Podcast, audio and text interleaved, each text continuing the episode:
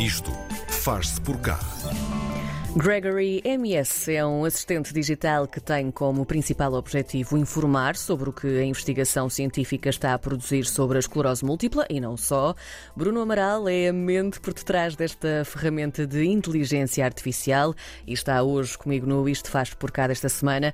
Bruno, bem-vindo. Olá e obrigada por teres também aceitado o nosso convite. Ora, obrigado eu. Um, se calhar vamos começar por, por uma parte importante, antes de nos embrenharmos também na construção do, do Gregory, que é. Um, Importa contextualizar um bocadinho e explicar o que é a esclerose múltipla. Uh, afinal, segundo percebi, hoje, hoje tive esse, esse baque, dois terços dos portugueses não sabem bem o que é a esclerose múltipla. Portanto, o que é? Uh, assumindo que eu não sou a pessoa certa para explicar, mas tentando. Sim. É uma doença autoimune em que o sistema imunitário ataca o sistema nervoso, uh, geralmente removendo uma camada de protetora dos nervos e fazendo com que seja mais difícil a comunicação uh, dos músculos e mesmo, e mesmo gerando algumas lesões no sistema nervoso. Essas lesões podem levar desde vários sintomas, como por exemplo, não só a parte muscular, mas também a parte ocular. E hum, estamos a falar de uma doença, lá está que por ser uh, neurológica, crónica, tem uma, uma evolução que é muito difícil de prever. Portanto, depende de indivíduo para indivíduo, até mesmo nos seus sintomas, um, na forma como evolui, lá está. Uh, isto faz com que também seja uh, difícil entender que tipo de informação é que podemos prestar a estas pessoas e aos profissionais de saúde?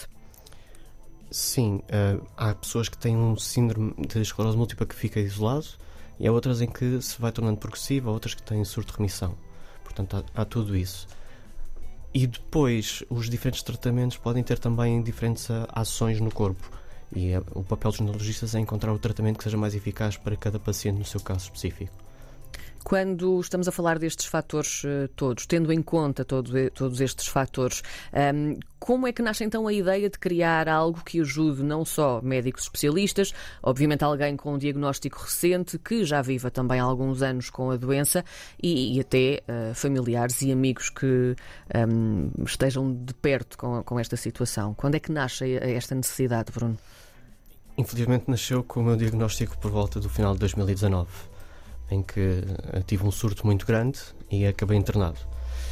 E quando uma pessoa está internada, começa a pensar nos cenários todos, não é? Eu tentei manter-me calmo e sabia que tinha uma rede de apoio dos meus amigos que estava ali para o que desse e viesse e meti toda a confiança nos médicos, porque, ok, eu não compreendo isto e tenho que assumir que eu não compreendo, então vamos ver o que é que eles me podem trazer. Mas ao, ao entender que a, eh, a minha doença estava a progredir de uma forma muito mais rápida do que, do que eu esperava, eu comecei a fazer as minhas próprias pesquisas e comecei mesmo a, a magicar a ideia de ter um agente de inteligência artificial a investigar por mim. Felizmente, lá está, tenho amigos muito bons, como o António Lopes, que é professor no ISCTE e que trabalha a área de inteligência artificial. E ele, quando viu que eu estava a fazer um método de pesquisas automático e a fazer a indicação a cada artigo de se era relevante ou não para mim, ele disse: Oh Bruno, então e se nós acrescentássemos aqui uma segunda camada de inteligência artificial para identificar automaticamente o que é relevante para ti? E assim poupava-te tempo. Claro, uma ideia fantástica e começámos logo a trabalhar nisso. Ele mostrou-me um exemplo rápido e eu comecei a implementar. E a partir daí o Gregory foi sempre crescendo. O António dá imenso input sobre o que é que pode ser feito uh, para melhorar o sistema e eu tenho uma visão muito clara sobre o que é que o Gregory pode ser e também de toda a estrutura que tem que estar à volta dele para que ele seja relevante para as pessoas. Para os investigadores e para os médicos, especialmente, mas também para os pacientes, porque o Gregory faz uma coisa muito simples, mas que acho que é muito importante.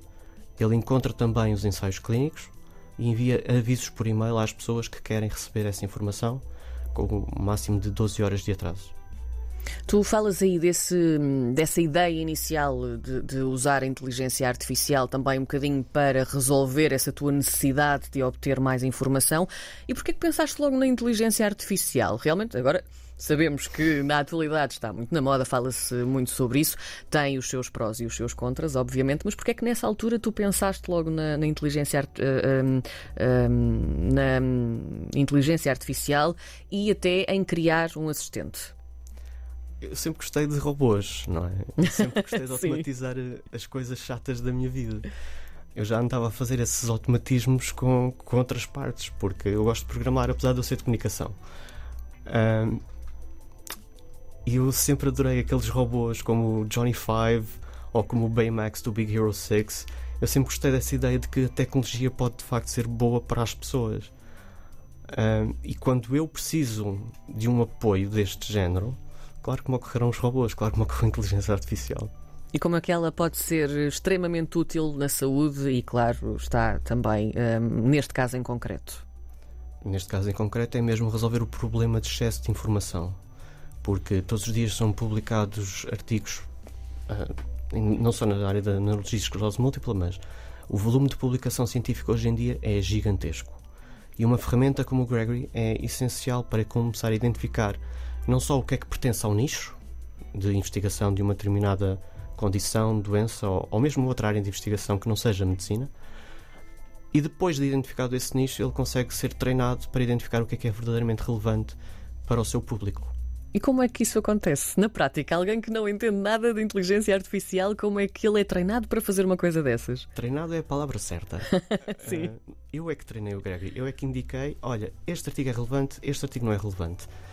E faço isso já, já levam dois ou três anos em que eu vejo todos os artigos que saem e eu vou fazendo o flag de este é importante, este não é.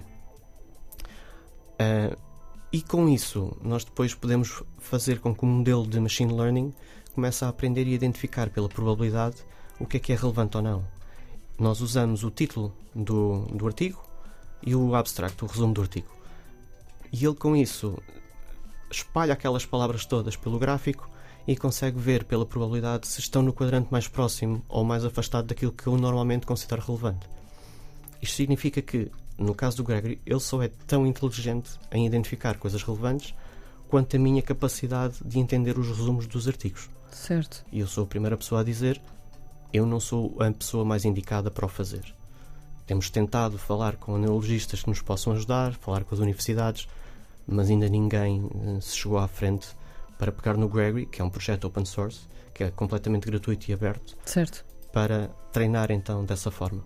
E porquê é que tu achas que ainda há essa resistência? Porque eu não sou médico. Acho Sim. que não há outra forma de dizer as coisas. Sim. Achas que se, que se fosses médico, neurologista, uh, eles estariam mais abertos então em, em, contribuir com informação para o Gregory, é isso? Eu sinto que sim. Uh, sinto que a classe médica ainda precisa de abrir um bocadinho as portas. E, e é, é, o que eu noto também quando falo às pessoas do Gary, especialmente pessoas que já estão da área da medicina, que, que de facto, como não foi criado por alguém que já entende a necessidade e que tem o conhecimento para assinalar o que é uh, relevante ou não relevante, geram-se resistências. E depois também a rede de contactos, não é? Porque eu vindo de fora, não sei com quem é que eu devo falar exatamente. Por isso eu falo com toda a gente.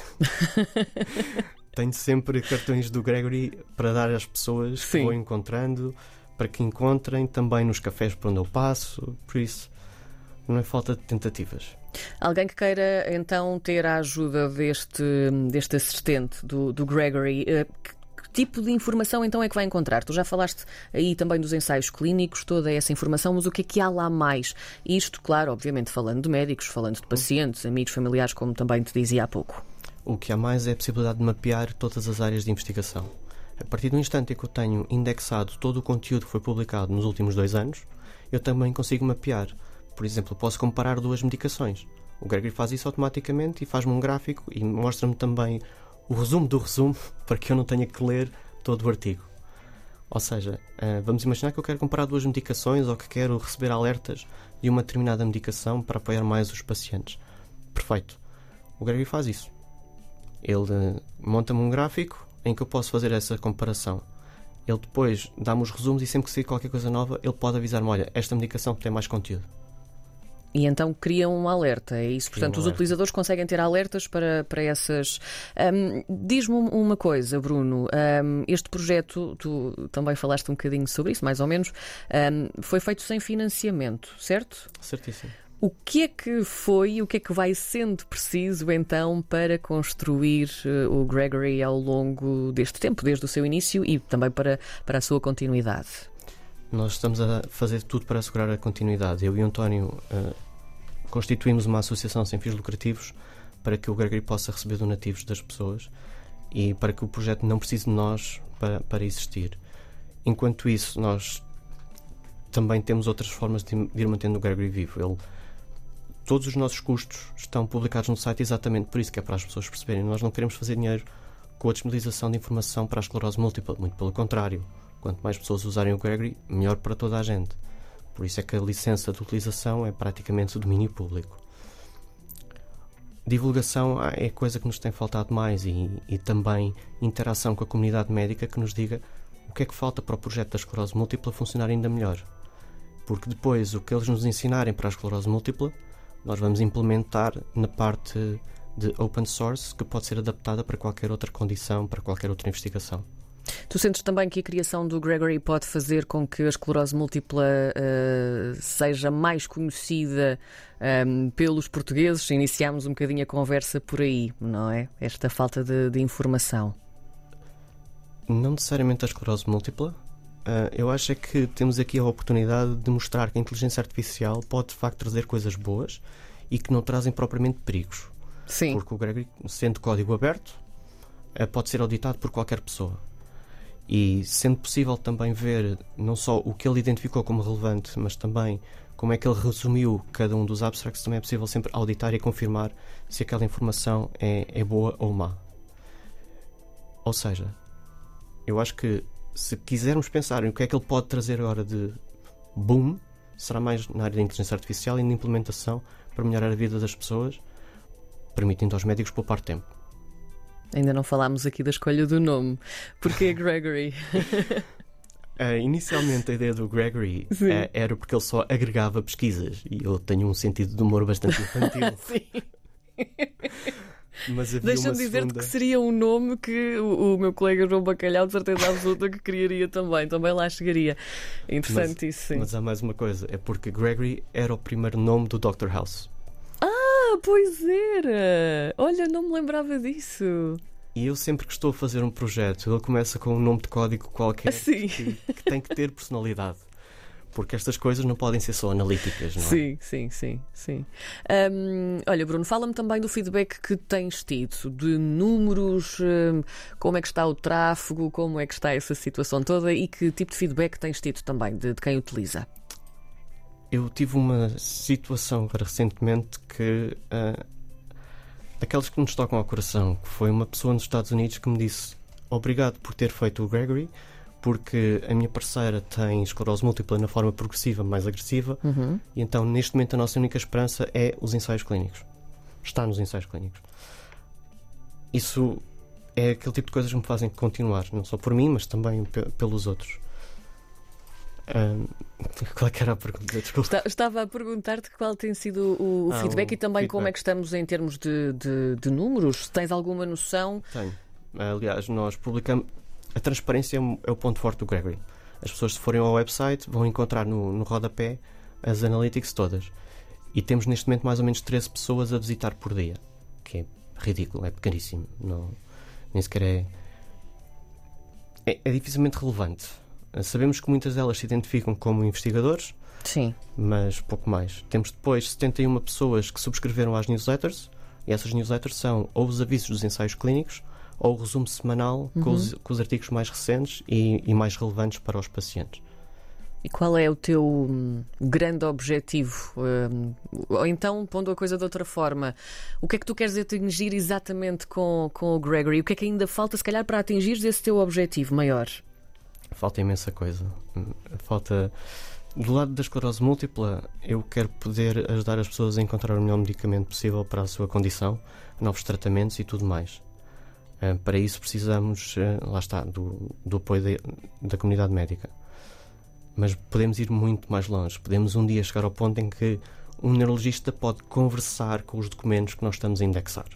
Isso era o ouro sobre azul. Era a possibilidade de, em vez de eu estar a fazer uma pesquisa num PubMed ou no Google Scholar, eu posso perguntar aos artigos: digam-me lá qual é, é o melhor tratamento para uma pessoa com estas condições. Para quem nos ouve, onde é que pode ter contacto com este assistente? Então, o website é gregory-ms.com. Uh, mas se não o conseguirem encontrar, podem me procurar no Instagram, em Bruno Amaral, e está lá também o, o link que podem seguir. Muito bem. Bruno, muito obrigada por esta incrível conversa. O criador do Gregory MS, este assistente virtual que ajuda então o mundo, no fundo é assim, a entender melhor a esclerose múltipla. Obrigada, Bruno. Obrigado.